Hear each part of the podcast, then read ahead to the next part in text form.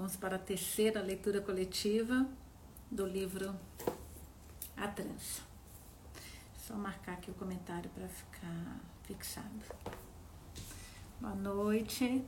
Deixa eu colocar aqui o tempo também para a gente não perder. Pronto. E aí, pessoal? Pessoal entrando.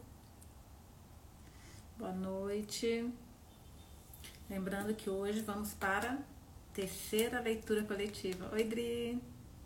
Do livro A Trança, da Letícia Colombani, uma escritora francesa. Oi, Mark! Esperar todo mundo entrar, pra gente começar. Mais um minutinho para o pessoal entrar.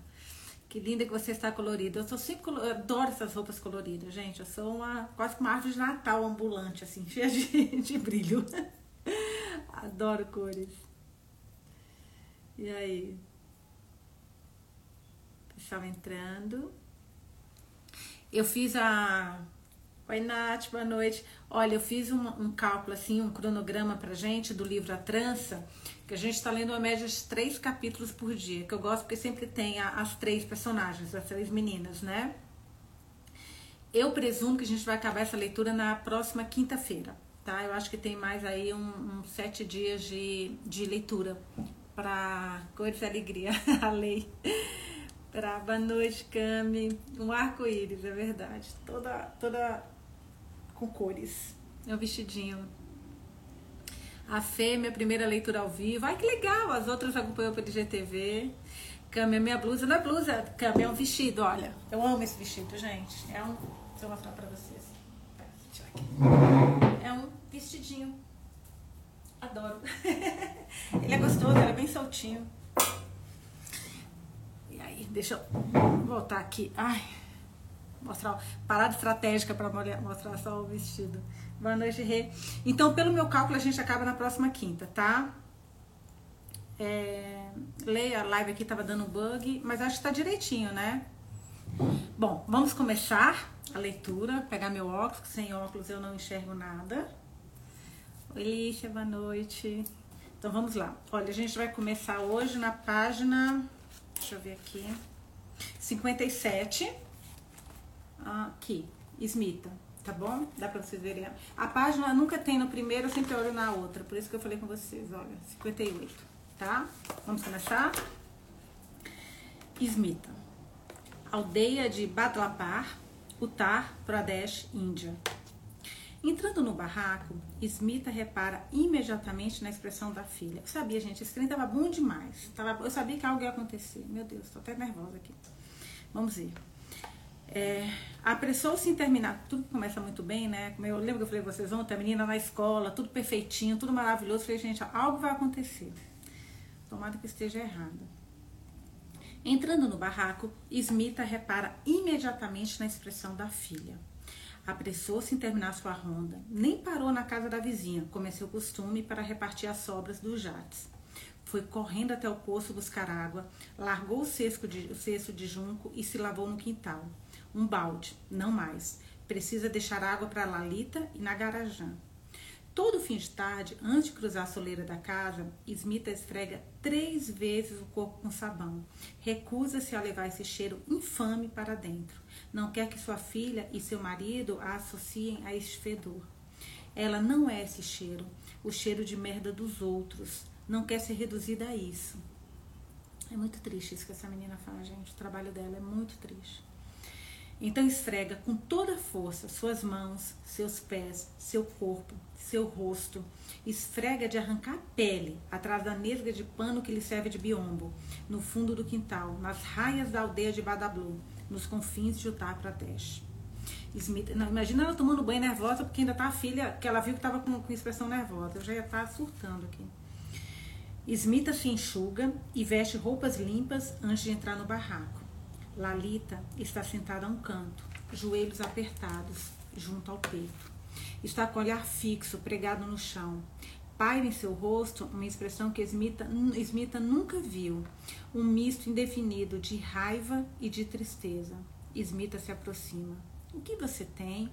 A menina não responde. Segue calada, maxilares cerrados. Me diga, me conta, fale. Lalita segue muda, olhando para o nada, como se encarasse um ponto imaginário que só ela pudesse ver, um lugar inacessível, bem longe do barraco, da aldeia, onde ninguém pode alcançá-la, nem mesmo sua mãe. Smita se irrita. Fale! Lalita se encolhe, se fecha em si mesmo, feito um caracol assustado dentro da concha. Seria fácil sacudi-la, gritar, forçá-la a falar, mas Smita conhece a filha. Desse jeito, não vai lhe arrancar nada. A borboleta em sua barriga se transformou em um caranguejo. Sente uma angústia ao apertá-la. O que terá acontecido na escola? É um mundo que ela não conhece, mas mesmo assim mandou para lá sua menina, o seu tesouro. Terá sido um erro? O que fizeram com ela? Observa a menina e se paralisa de, e paralisa, e se paralisa de repente. O sari, às suas costas, parece lacerado. Um rasgo? Sim, é um rasgo. O que foi que você fez? Está toda suja. Onde andou se metendo? Smita pega a mão da filha, puxa para si para desgrudá-la da parede. O sari novinho, que ela passou horas costurando, noites a fio, deixando de dormir para ele ficar pronto a tempo. O sari, de que tanto se orgulha, está rasgado, sujo, arruinado. Veja, você rasgou sari. Smita começa a gritar furiosa, até que se detém, de repente, assaltada por uma terrível suspeita. Agarra Lalita e a arrasta para o quintal, para a luz do dia. Estava escuro dentro do barraco, que mal deixa a claridade entrar. Começa a despila. Ai, meu Deus. Tira energicamente o seu sari. Lalita não opõe resistência. O tecido cede facilmente. O traje está um pouco grande para ela. Smita se interrompe ao ver as costas da criança. Nossa. Estão riscadas de vermelho, marcas de açoite. A pele lanhada em alguns pontos, em carne viva, vermelho cinabre, igual, igual a binde. Quem fez isso em você? Me diga, quem te bateu? Gente, eu tô chocada. A menina passa os olhos e deixa escapar duas palavras. O professor. O rosto. Nossa, nossa. Não sei vocês, mas eu tô surtando aqui. O rosto de Smita se avermelha. A jugular em seu pescoço incha por conta da fúria. Lalita sente o horror dessa veiazinha saltada que a assusta. Sua mãe é normalmente tão calma. Smita agarra a menina e a sacode. Seu corpinho nu balança igual uma vareta. Por quê? O que você fez? Você não obedeceu? Ela explode. Sua filha desobedecendo no primeiro dia de aula. O professor, de certo, não vai querê-la de volta. Lá se vão todas as suas esperanças, todo o seu esforço reduzido a pó.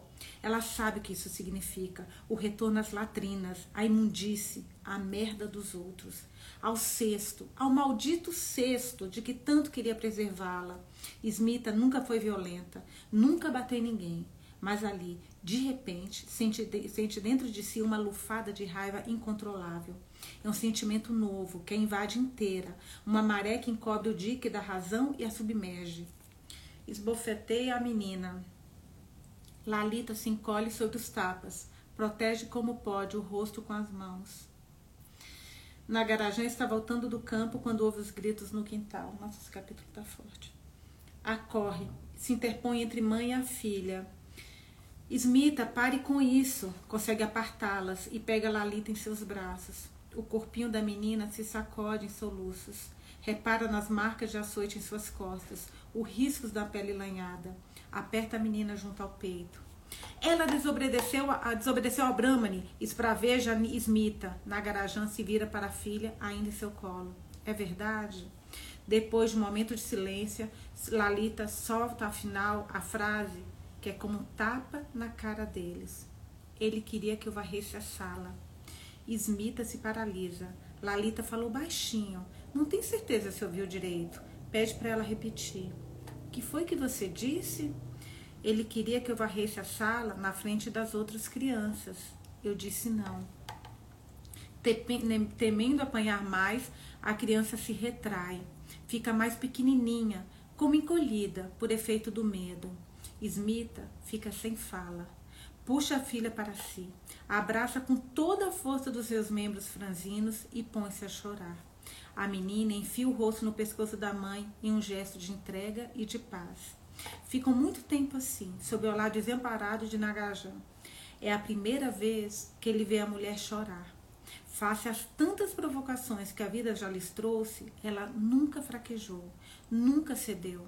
É uma mulher forte e voluntariosa, mas não hoje. Abraçada à filha machucada e humilhada, volta a ser uma menina, igual a ela, e chora todas as suas esperanças, suas esperanças frustradas. Chora a vida com que tanto sonhou e não vai poder lidar, porque sempre haverá jates e brahmanes para lembrá-los de quem eles são e de onde eles vêm. À noite, depois de deitarem para embalar, a gente lembra que ela deu para o professor todas as economias dela, todas. À noite, depois de deitar e embalar Lalita, Smita deixa explodir sua fúria. Por que fez isso? Esse professor, esse Brahmani, que afinal aceitou acolher Lalita junto com as outras crianças, com os filhos dos jates, que pegou o dinheiro deles e disse: Está certo.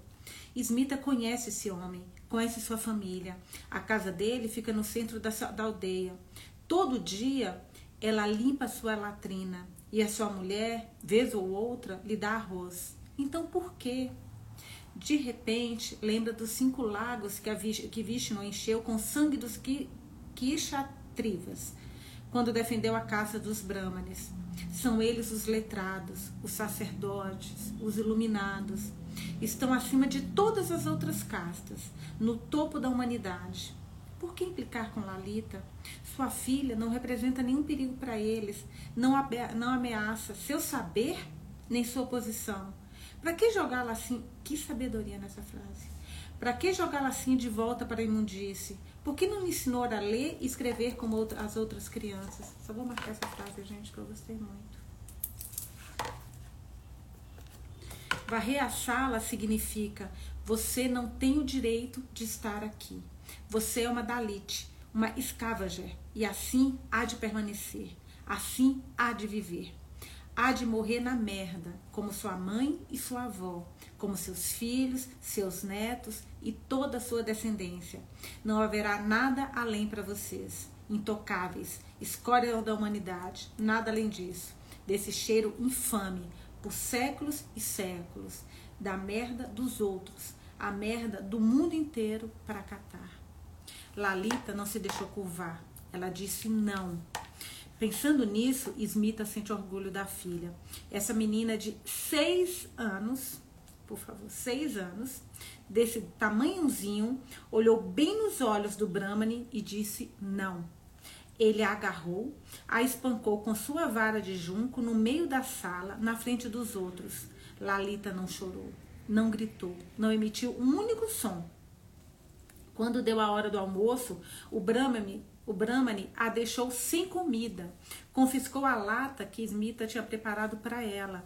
Ela teve que ficar de pé, em um canto, de barriga vazia, sem dinheiro, a se sentar, sem direito a se sentar, só a ficar olhando os outros comerem. Ela não implorou, não mendigou, ficou ali de pé, sozinha, digna, sim, Smita sente orgulho da filha. Ela pode até comer rato, mas tem mais força que todos esses brahmanes e jates juntos. Eles não conseguiram domá-las, domá-la, não conseguiram esmagá-la, moeram-na de pancadas, riscaram de cicatrizes, mas ela está ali, dentro de si, intacta. Meu Deus, gente, não sei vocês, mas eu tô chocada com com esse. Só ver aqui que tem os comentários. É, tem como a gente não chorar. Foi difícil, foi difícil. Pesado isso daqui. Nagarajan discorda da mulher. Lalita deveria ter cedido, passado a vassoura. Afinal, uma varrida não é nada assim tão terrível. É menos pior que apanhar com vara de junco. Smita explode. A, ó, o pessoal tá falando, a reviravolta dela será incrível. Ai, gente, adorei. Esse tipo de spoiler assim eu gosto. Eu gosto. A Dê falou também que não vai ficar, não vai ficar tão mais pesado. Ai, gente, obrigada. Eu não gosto de spoiler, mas esse tipo de notícia eu adoro. A Mari, é, não, a Adri, que raiva desse Brahmani. Eu tô, eu tô revoltada. Eu estou revoltada. Vamos voltar aqui, que, nossa senhora, que capítulo, gente. É... Afinal, uma varrida não é nada assim tão terrível. É menos pior que apanhar uma vara de junco. Smita explode. Como ele pode falar assim? A escola é feita para ensinar, não para se sujeitar. Ela vai falar com esse Brahmani, sabe onde ele mora? Conhece a mãe, essas mães. Vou te falar um negócio. Porreta não é palavrão, né, gente? Eu posso falar aqui. Que mulher, gente, que mulher. Sabe onde ele mora? Conhece a porta dissimulada de trás da casa. É por onde entra todo dia com seu cesto para limpar as imundícies dele. Na garagem detém. Não vai ganhar nada enfrentando o Brahmani desse jeito. Ele é mais forte que ela. Todos são mais fortes que ela. Lalita, se quiser voltar à escola, vai ter que aceitar os maus tratos. Será este o preço para ela aprender a ler e escrever? É assim aqui no mundo deles. Não se sai impunemente da sua casa. Aqui tudo se paga. Smith encara o marido tremendo de raiva. Não, não vai deixar sua filha virar o bode expiatório do Brahmani. Ai, gente, é porque eu tô lendo, que senão, juro por Deus, eu tava aplaudindo aqui agora, mas como eu tô segurando a mão no livro, eu não consigo. Mas me vejam batendo palmas para essa mulher, porque eu estou emocionada com o que essa menina tá fazendo. Que mãe, que mãe. Como ele pode pensar? Como ousa imaginar uma coisa dessas? Ele deveria tomar defesa da filha, insurgir-se, enfrentar o mundo inteiro por ela. Não é isso que um pai deve fazer? Smita prefere morrer a mandá-la de novo para a escola. Lalita não coloca, colocará mais os pés lá. Ela amaldiçoa essa sociedade que esmaga seus fracos, suas mulheres, suas crianças, todos aqueles que devia proteger. A Lu, a escola, a Peixe Luciana, a escola é feita para ensinar, não para sujeitar. Amei. Não, essa mulher, eu tô assim, juro, eu queria, eu queria Bater palmas aqui. Amei. Meu Deus do céu. Que seja, responde Nagarajã. Lalita não volta mais para a escola. A partir de amanhã, Smita vai levá-la consigo em sua ronda. Ai, que triste. Vai ensinar-lhe o ofício da sua mãe e de sua mãe antes dela. Vai passar seu cesto a ela. Afinal, é isso que fazem as mulheres da sua família desde séculos. É o seu Dharma, Smith errou esperar algo diferente para a filha. Quis sair dos trilhos, do caminho traçado, e o Brahmani a colocou nos eixos de novo, com golpes de vara. Vara, assunto encerrado. Nesta noite, Smita reza diante do pequeno altar consagrado a Vishnu. Sabe que não vai conseguir pegar no sono. Lembra os, os cinco lagos de sangue.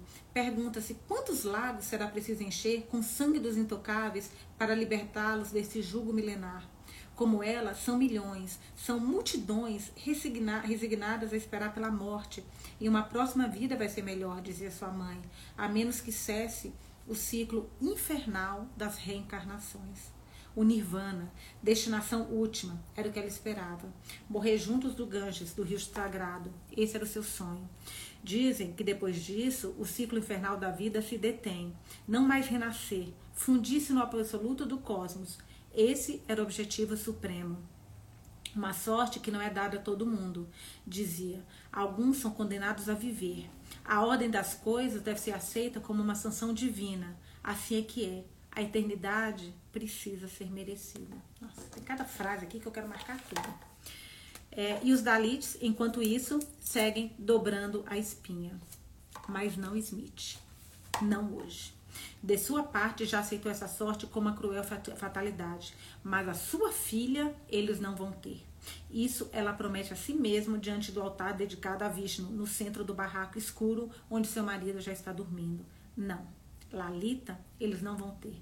Sua revolta é silenciosa, inaudível, quase invisível, mas está ali. Caraca, gente, que capítulo! A Fafi, no livro, no livro é uma ficção, mas a verdade é que, é que essa é a vida na Índia. Horrível. Nossa, gente, eu tô. Que capítulo foi esse? Eu tô. Bom, agora nós vamos para outro capítulo, nós vamos para a página 67. Eu não sei qual é o capítulo, porque aqui no livro não fala, tá, gente? Mas é a página 67. Agora a gente vai para Júlia, voltamos para Júlia, no Palermo, Sicília. Parece a bela adormecida, pensa Júlia a olhar para o pai é, é bem de leitor, né, gente? É já levar para livros. Faz uma semana que ele está deitado nesse, deitado nesse leito de hospital com lençóis brancos. Seu quadro se mantém. Parece sereno, dormindo, como na história da Bela Adormecida, que ele lia para ela à noite, quando Júlia era menina. Fazia uma voz grossa para a fada má, a que lançava o feitiço funesto. Ela escutava aquele conto mil vezes mas sempre sentia um alívio quando a princesa acordava. Gostava tanto da volta do seu pai, ressoando pela casa depois do anoitecer. A voz se calou. Agora, em volta do Papa, há só o silêncio. Foi preciso retomar o trabalho no ateliê. Todas as operárias manifestaram seu apoio. Gina cozinhou para Julia sua famosa caçata de que ela tanto gosta. gosta. Agnese comprou chocolates para a mama. Nona se ofereceu para revezar com ela na cabeceira do Papa. Alessia, que tem um irmão cônego, encomendou orações para Santa Caterina. É uma comunidadezinha inteira que está ali, em volta de Julia, recusando-se a render-se à tristeza. Na frente delas, Julia quer ser positiva, como seu pai sempre foi. Ele vai sair do coma, ela tem certeza. Ele vai reassumir o seu lugar. Isso tudo é só um parênteses, fica dizendo a si mesmo. Só um instante de suspense. Todo fim de tarde, depois de fechar o ateliê, vai ter com o pai no hospital. Criou o hábito de ler para ele em voz alta. Segundo os médicos, os pacientes em coma escutam o que se diz à sua volta. Isso eu não sabia. É verdade isso, gente? Julia então lê durante horas poesia, prosa, romances. Chegou minha vez de ler histórias para ele, pensa. Ele leu tantas para mim e ela sabe que lá onde está, seu papa está ouvindo. Nossa, emocionante esse, esse parágrafo. Nesse dia, aproveito o intervalo de almoço para ir à biblioteca, pegar alguns livros com essa intenção. A Adri falou que é verdade mesmo, que, que quem está em coma escuta. Ela foi na biblioteca pegar alguns livros com essa intenção de mais, ler mais livros para ele. Quando entra na sala de leitura, imersa em silêncio, um estranho acontecimento se produz. Não repara nele de imediato. Está meio escondido entre as estantes, mas o vê de repente e congela. Ele está ali, o turbante, o turbante da outra vez. Ai, agora eu tô curiosa, gente. O turbante da outra vez, o que viu na rua no dia de Santa Rosália. Agora a gente vai ver se a nossa, nossa teoria da conspiração é verdade, se ele é realmente indiano e vai ser esse talvez o link. Nossa, tô bem curiosa. Tomando, tomando, tomando. Julia fica estupefada. O homem está de costas, não consegue ver o seu rosto. O desconhecido muda de corredor. Ela vai atrás, intrigada. Nisso ele apanha um volume e ela avista afinal suas feições. É mesmo ele, o homem detido pelos carabinieri. Parece estar buscando algo, sem conseguir encontrar. Perturbada com a coincidência, Julia fica um instante a observá-lo. O homem não notou sua presença. Por fim se aproxima. Não sabe como abordá-lo. Não está habituada a interpelar homens. Em geral, são eles que vêm falar com ela. Julia é bonita, já lhe disseram muitas vezes. Apesar do seu jeito de garoto, emana um misto de sensualidade e candura a que o sexo oposto não fica indiferente. Os olhos brilhando a passagem das garotas, algo que conhece bem. Os italianos são muito bons nessas coisas, ritonelos, palavras bonitas. Ela já sabe no que isso leva. Hoje, porém, sente-se movida por uma inesperada ousadia. Buongiorno! O desconhecido se vira surpreso. Não parece reconhecê-la. Julia dá uma pausa, intimidada. Eu vi você na rua no outro dia, durante o desfile, quando os guardas. Ai, gente, que vergonha. Ui. Não. Ela tá que nem eu aqui, ó. Não termina a frase, subitamente sem jeito. Vai que tocar nesse assunto deixa constrangido, foi o que eu pensei. Já se arrepende da ousadia. Queria sumir, nunca tê-lo abordado. Mas o homem agora a reconheceu. Menei a cabeça. Julia retona. Estava com medo deles terem te prendido. Ele sorri. Ele sorri entre surpresa e divertido como se perguntando quem é esse garoto estranho que parece se importar com ele. Me seguraram lá até tarde, depois me deixaram ir embora. Falo italiano perfeito, matizado de um, matizado de um ligeiro sotaque. Julia observa seu rosto. Ai, gente, eu, tô, eu, tô, eu preciso confessar pra vocês que eu tô muito emocionada com esse livro, gente. Estou amando também, que eu tô amando. Que danadinha tomando iniciativa. Tô amando. Vergonha alheia, Alice, eu também. Que vergonha dela falando. Vi que você foi quase preso. Ai, que agonia. Mas eu tô amando este livro. Julia observa seu rosto. Ai, uma vergonhinha, né, gente? Apesar da pele escura, tem olhos incrivelmente claros, confirma ela. São de um azul puxando para o verde, a menos que seja o contrário. A mistura é intrigante. Ela se enche de coragem. Eu talvez possa ajudá-lo. Conheço bem essas estantes. Está procurando algum livro especial? O homem explica que gostaria de um livro italiano. Algo não muito complicado, especifica. Embora fale fluentemente, ainda tem dificuldade com a língua escrita. Queria progredir. Julia assente. Sabe exatamente onde procurar. Leva-o até setor de literatura italiana. Hesita. Os autores contemporâneos lhe parecem de difícil acesso acaba lhe aconselhando o romance de Salgari, que ela lia em criança. I figle del aria. Eu não sei falar italiano, tá, gente? Tô lendo como tá escrito aqui. seu preferido. O homem pega o livro e agradece. Ao vê-lo sair da biblioteca, levando o livro recém-prestado, Júlia sente o coração se apertar, como da primeira vez na rua, no dia de Santa Rosália. Observa-o se afastar. Lamenta não ter coragem de ir atrás dele. Sempre foi a moça comportada, que se debruça sobre acontecimentos para vê-los passar, sem alterar seu curso. Amaldiçoando sua falta de ousadia, toma o rumo do ateliê. Retorna no dia seguinte com a secreta esperança, quem nunca, né, gente, de topar com ele outra vez. Embora não esteja precisando de livro algum, ainda não terminou o que está lendo para o Papa, ainda não terminou o que está lendo para o Papa. Estaca ao penetrar na sala de leitura. O homem está lá, no mesmo lugar do dia anterior. Ergue os olhos para ela como se a estivesse esperando. Coração tum, tum, tum, tum, o meu, né? Ó, oh, nesse momento tem a impressão de que seu coração vai parar de bater. Ai, gente, eu e a Júlia estamos ali muito, muito bem, como é que se fala? É, no, no, na mesma batida. Ele vem para perto dela, tão perto que dá para sentir seu hálito morno e doce. Queria lhe agradecer pela indicação do livro. Sem atinar em algo que pudesse lhe dar, trouxe uma garrafinha de azeite de oliva da cooperativa onde trabalha. Julia olha para ele tocada. Há nele uma mistura de doçura e dignidade que a perturba.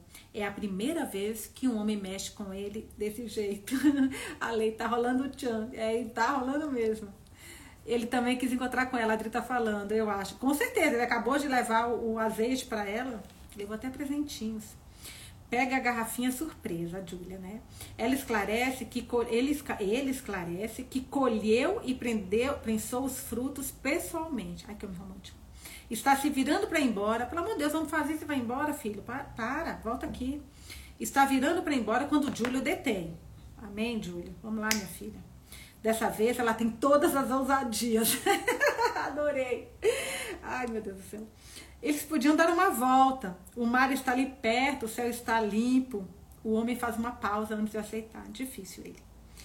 Kamaljit Singh. É esse o seu nome. Não é muito falante. É um detalhe que surpreende Julia. Os homens aqui costumam ser tagarelas. Gostam de falar de si mesmo. O papel das mulheres é ouvir segundo explicou sua mãe. É preciso deixar que o homem brilhe. Ô, oh, minha mãe, como é que você ensina um trem desse? Kamal é diferente, não se abre facilmente. A Júlia, porém, ele aceita contar sua história. Senta aí, gente, que vem a história dele agora. De religião Sikh, deixou a Caxemira aos 20 anos de idade, fugindo das violências que lá se perpetravam contra os seus. Desde os acontecimentos de 1984, quando o exército indiano, estamos no caminho, hein, gente, reprimiu pelo sangue as reivindicações independentistas, massacrando os fiéis dentro do Templo Dourado, a sorte do Sikh vem sendo ameaçada. Kamal chegou a Sicília em uma noite gelada e sem os pais. Muitos optaram por mandar os filhos para o Ocidente assim que alcançavam a maioridade. Foi recebido na vasta comunidade Sikh da ilha. A Itália é o segundo país da Europa a acolhê-los, ele esclarece, depois da Inglaterra. Começou a trabalhar através do caporalato, caporalato, uma prática que fornece mão de obra barata aos empregadores. Ele então conta de que forma o caporale recruta e encaminha os clandestinos ao seu local de trabalho. Para cobrir os custos de transporte, da garrafa de água e do magro panino que lhes fornece, ficam com uma porcentagem de seu salário. Trabalho escravo também conhecido, né, gente? Que às vezes pode chegar à metade. Kamal lembra de ter trabalhado por um ou dois euros a hora. Ele colhe tudo o que a terra daqui produz: limão, azeitona, tomate cereja, laranja, alcachofra, abobrinha, amêndoa. As condições de trabalho não são negociáveis. O que o caporal propõe é pegar ou largar. Ai, gente, pelo amor de Deus. Ramal faz meu tipo, Ana Luna eu também. Adorei, gente. Apaixonei. Júlia vai adiante. A bicha é rápida, lei. Tô lendo os comentários aqui pra vocês. Que a gente, a leitura, eu vou te falar, eu, eu, queria, eu queria que alguém lesse pra mim pra eu poder ficar lendo aqui os comentários de vocês. Mas depois eu vou subir pra ler tudo. Sua paciência, Júlia, agora, tá, gente? Foi finalmente recompensada. Depois de três anos. Ah, desculpa, ele. Sua paciência foi finalmente recompensada. Depois de três anos passados na ilegalidade, Kamal obteve o estatuto de refugiado e uma carta de residência permanente. Conseguiu um emprego noturno em uma cooperativa produtora de azeite de oliva. É um trabalho que lhe agrada. Ele conta como penteia os galhos da oliveira como espécie de rastelo, de modo a juntar os frutos sem machucá-los. Gosta da companhia dessas árvores, às vezes milenares. Sente um fascínio por sua longevidade. A azeitona é um alimento nobre, conclui, um símbolo de paz. A gente quase um poeta esse homem. Eu tô amando ele, viu? Eu tô bem, gostando bastante. Mas se a administração regularizar, o regularizara, o país, no entanto, não o adotara. A sociedade siciliana olha para seus imigrados de longe. Os dois mundos vivem lado a lado sem se falar. Kamal sente amargamente a falta do seu país. Vou marcar que eu gostei dessa parte. Sente imensamente, amargamente a falta do seu, do seu país. Um véu de tristeza o envolve sempre que o menciona. E é como um manto imenso flutuando ao seu redor. Nesse dia, Julia volta para o ateliê com duas horas de atraso. Para tranquilizar a nona, que ficou preocupada, diz que furou um pneu de bicicleta. Não conta a verdade. Suas duas rodas estão intactas. Sua vida é que acabou de virar de pernas para o ar. Uhul! Ave Maria, Jesus Cristo amado. Tô amando. Amando, gente. Adorei. Agora a gente volta para a Sara, que por enquanto, por enquanto, é que tá, eu ainda não, eu tenho ainda algumas restrições. Eu não sei minha, minha relação é, com a Sara. A Mari, como a vida dos indianos é difícil, dentro e fora da Índia. É verdade, Mari. De forma geral, os imigrantes, eles não são muito aceitos nos países, né? Isso é complicado. Bom, agora a gente vai para outro capítulo, que é na página 75. Agora a gente vai para Sara, Montreal, Canadá. A bomba foi lançada e acaba de explodir ali, no consultório desse médico, meio sem jeito, que não sabe como lidar a notícia. E ele conta isso com a experiência de anos de prática. O problema é que não se acostuma demasiada compaixão por seus pacientes, de certo, por todas as mulheres jovens e não tão jovens que em poucos minutos veem sua vida virar do avesso ao ouvirem a temível palavra. BRCA2. Sara vai descobrir depois o nome do gene mutante. A maldição das mulheres askenazis. Como se não bastasse, vai pensar.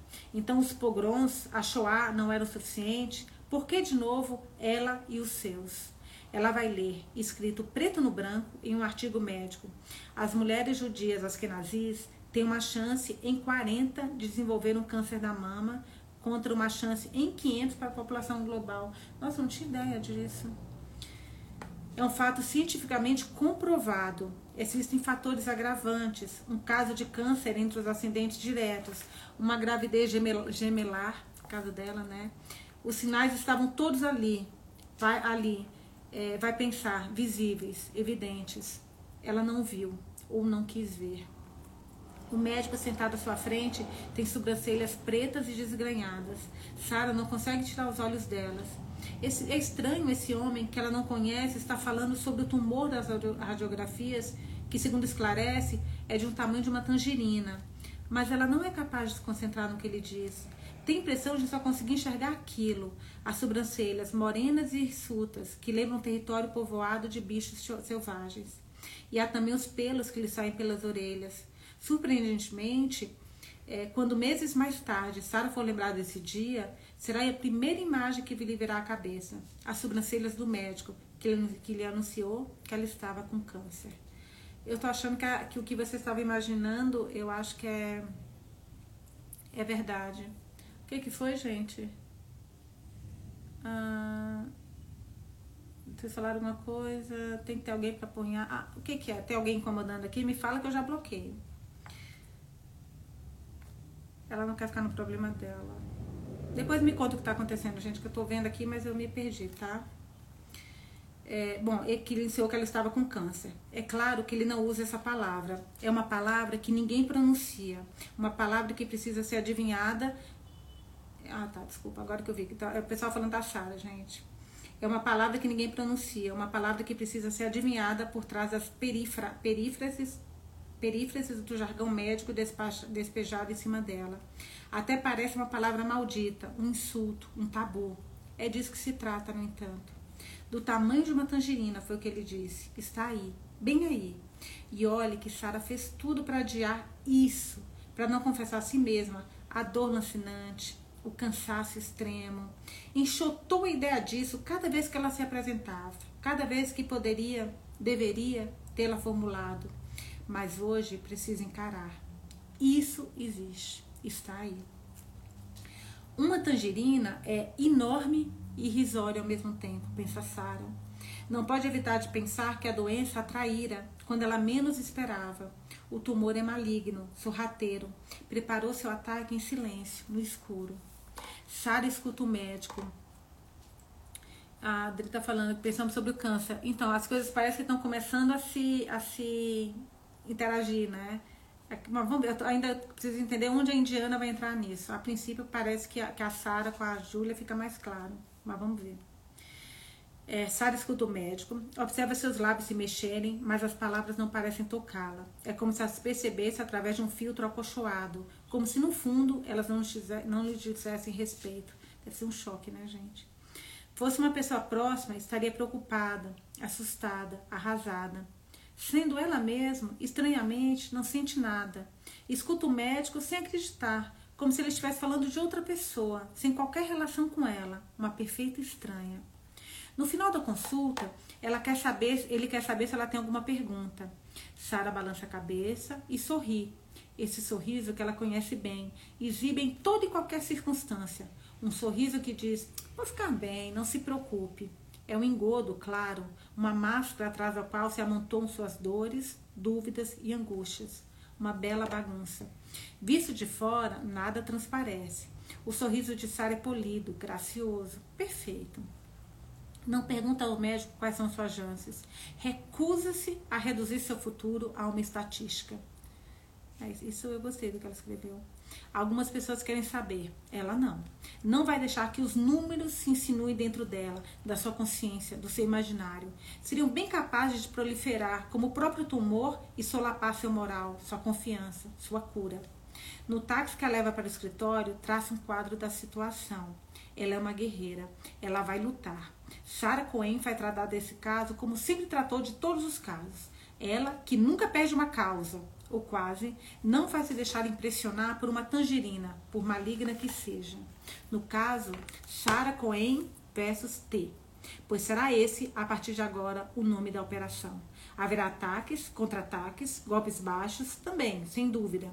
Sara sabe que o adversário não vai admitir assim a derrota tão facilmente. A tangerina manhosa é de certo adversário mais artiloso que já precisou enfrentar. Cara, eu tô gostando da atitude dela, viu, gente? Sinceramente, isso que antes era, era me deixava em dúvida sobre a, a caráter dela até. É, enfim, não caráter, mas o jeito dela. Poxa, que legal, uma lutadora. Eu tô, tô gostando. Vai ser um processo longo, uma guerra de nervos, uma sucessão de momentos de esperança, de dúvida, momentos em que talvez se julgue vencida terá de aguentar firme, custe o que custar. Combates desse tipo se, pela, se vencem pela resistência. Sara Sari. Como se estudasse um processo, traça em grandes linhas sua estratégia de ataque à doença. Não vai contar nada, para ninguém. Ninguém no escritório pode saber. A notícia teria o efeito de uma bomba dentro da equipe, e o que é pior, entre os clientes, que poderiam se preocupar inutilmente. Sara é um dos alicerces da firma, um dos seus pilares. Precisa se manter firme para não desestabilizar todo o edifício. Além disso, não quer a pena, a compaixão dos outros. Está doente, é verdade, mas isso não é motivo para sua vida mudar. Terá de ser muito organizada para não levantar suspeitas, criar códigos secretos na agenda para as consultas do hospital, inventar motivos para justificar suas ausências. E aí o cabelo, quando começar a fazer, né? Aí, voltando para talvez para Julia. Terá de ser criativa, metódica e esperta. Qual uma heroína de romance de espionagem? Sara vai travar uma luta secreta, invisível a olhos de todos, um pouco como quem esconde um caso extraconjugal. Vai organizar o anonimato da sua doença. Compartimentar sua vida é algo que ela sabe fazer. São anos de prática. Vai prosseguir na construção do seu muro, mais alto, sempre mais alto. Afinal, se sempre conseguir disfarçar sua gravidez, suas gravidezes, também vai dar um jeito de esconder o seu câncer. Será seu filho secreto, seu filho ilegítimo de cuja existência ninguém poderá suspeitar, inconfessável e invisível. De volta ao escritório, Sara retoma o curso das suas atividades. Nossa, gente, ela, ela é fria, impressionante.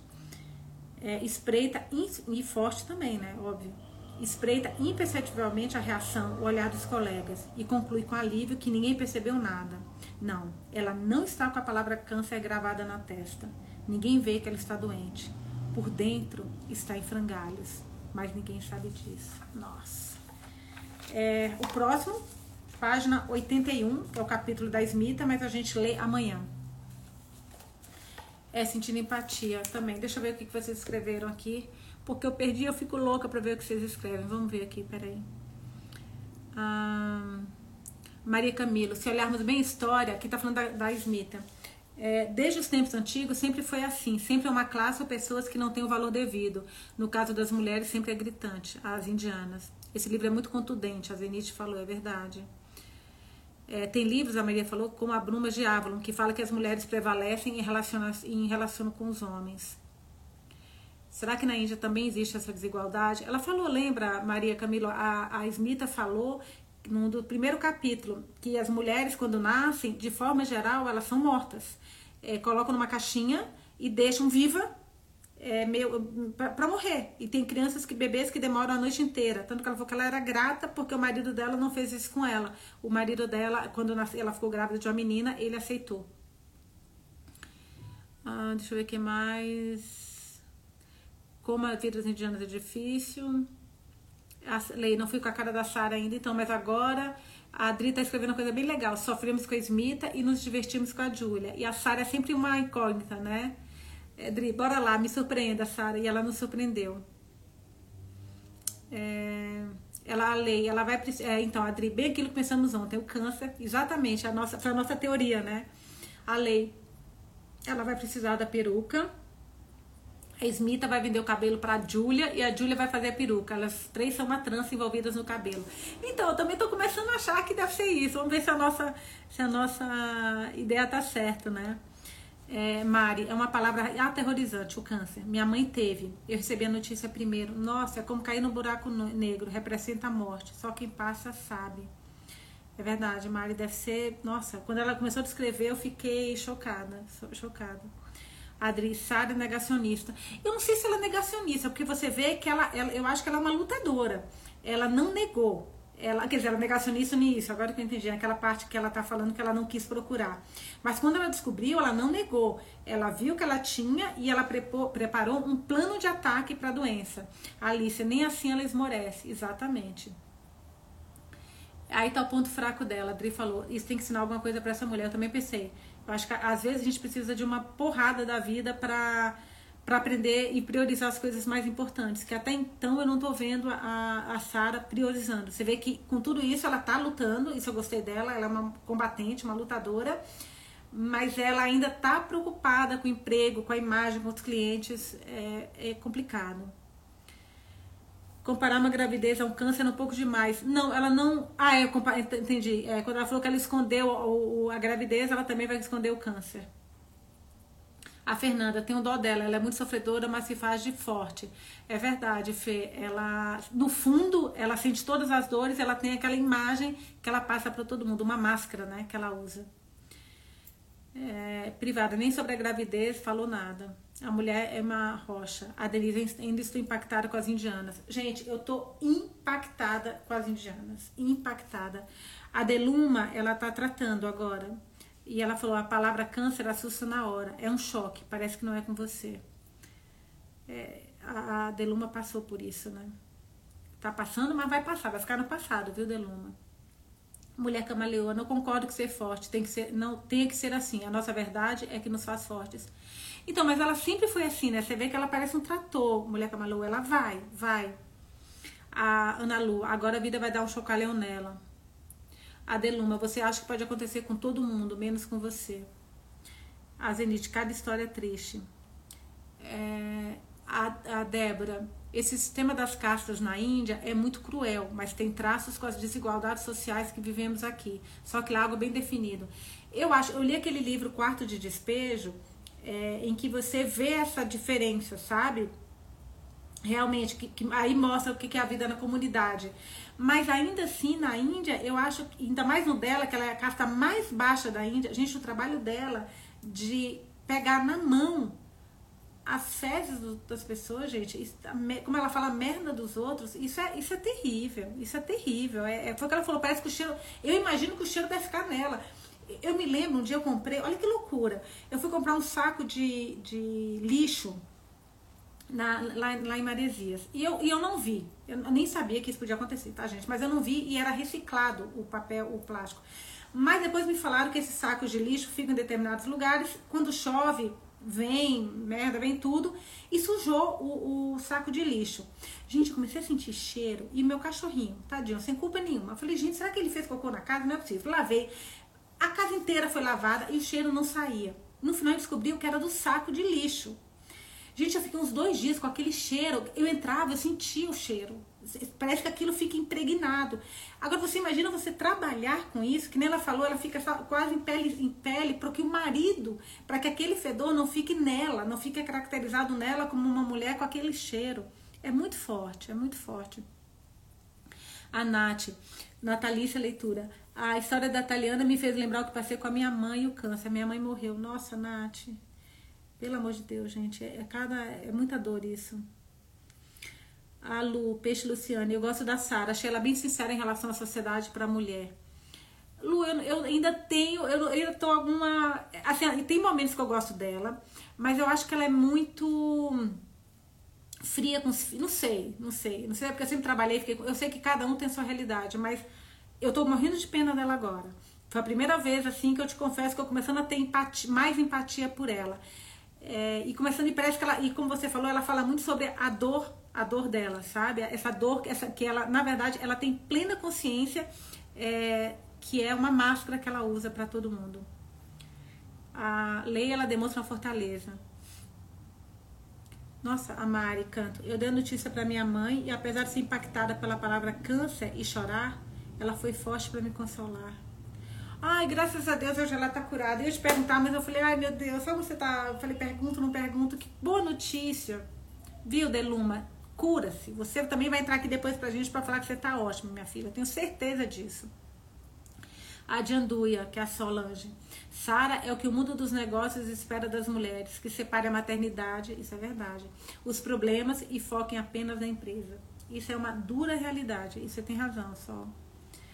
O que está mais impactante até agora é Smita, de doer o coração, mas agora eu me sensibilizei pela Sara. Então, eu, eu muito curiosa. A Júlia, ela tá com o pai aparentemente em coma, mas, né, vai estar ali vivo. É, a Smita, gente, uma garota de seis anos que foi surrada nas costas, porque a, quer dizer, o cara pega o dinheiro da Smita, toda a economia da vida dela, gente, da vida para deixar a filha de seis anos estudar e o cara faz isso. Ah, não. Horrível, horrível, horrível. É, mulher camaleoa. O câncer é uma destruição não só do corpo, mas também da alma. Perdi meu pai com câncer de pulmão. Anos depois, meu marido querido, 48 anos de casado, também teve o mesmo tipo de câncer. Ainda hoje sou forte. Não, mulher camaleoa, você é uma. Você tinha que ser estudada, porque você é muito forte. É muito forte. É impressionante. É impressionante. Quando a gente leu aquele livro Nota sobre Luto, que é quem, quem não acompanhou está lá no destaque dos stories foi cada história que eu escutei aqui de vocês que, nossa, foi. Eu fiquei muito triste, muito mesmo. A Jaque, que raiva desse professor. Jaque, que raiva desse professor, mas ao mesmo tempo, que orgulho da Smita, que não baixou a cabeça, como o, o Nagarajan, né, o pai, o marido, que falou: é, mas é assim. É, é, isso que, é isso que nos resta, é essa nossa realidade, a gente tem que saber que é desse jeito. E ela falou: não, não é minha realidade, minha filha não vai ser assim. Nossa, eu tô eu tô encantada, eu confesso, eu tô apaixonada com a Smita, gente. Apaixonada. Smita, para mim, aquela. E a garotinha. Porque a gente pensa, você com seis anos de idade, indo pro mundo novo. Cara, ele, pegou a marmita da menina. A marmita. Eles comem rato, gente. A, a alimentação do, da, da menina é rato. E ainda assim ele pegou a comida da menina e não deixou ele. É maldade, é muita maldade. A Deluma, revoltada. Nossa, o barulho lá fora é, revoltado com o que está acontecendo com essa criança. Denise, vamos pensar em um livro bem leve e cheio de alegria para a próxima leitura. Vamos, Dê. Mas eu acho, pelo que as meninas falaram aqui, eu não li, né? Mas falaram que vai ter uma, uma reviravolta nesse livro. Eu acho que esse livro deve ser bem emocionante. O livro Herdeiras do Mar, que é outro que a gente está lendo, esse tá é, é da leitura coletiva, esse é porrada em cima de porrada. O capítulo hoje de Herdeiras do Mar, gente, eu vou te falar um negócio. Eu até questionei lá no nosso grupo do Telegram, porque é uma coisa que eu, que eu fiquei pensando, lendo Herdeiras do Mar e vendo esse Brahmani agora também, né? Mas, enfim, mais pela Herdeira do Mar. É, o que faz o soldado ser tão ruim? Sabe, esses soldados que a gente escuta essas histórias absurdas. É, será que ele é ruim? E quando ele vai para a guerra, você imagina, você dá uma arma e um poder para uma pessoa que já é ruim, que já tem uma índole ruim? Ou será que quando ele vai para a guerra ele se transforma? Eu não entendo isso. É, é um absurdo. A Cami, esse, é esse professor não deveria ser chamado de humano, concordo com você. Herdeiras é muito mais pesado. A Adri falou, nossa, Herdeiras do Mar é muito pesado. É, Beca, estou calma. Herdeira do Mar, isso é um capítulo leve de Hannah. Juro por Deus, Beca, porque assim, até agora é porrada em cima de porrada. Hoje eu tive um capítulo da M, pelo nosso cronograma, é, que eu tô seguindo direitinho, pra, pra, porque, até porque para fazer doses homeopáticas, a, a violência que tem ali. É, a da hoje foi muito chocante, a história da morte do pai e o que aconteceu com ela. Herdeiras dói. A Peixe Luciana Lu tem um filme muito lindo indiano, Como Estrelas na Terra. Mostra dois tipos de professores na Índia. Que legal, Como Estrelas na Terra. Manda depois para mim por direct, é, Lu, por favor. Ana Lu, Smith é uma super mãe. Mexer com nossos filhos, viramos leoa. Pelo menos eu viro. Eu também. Nossa, gente, do céu, fico louca.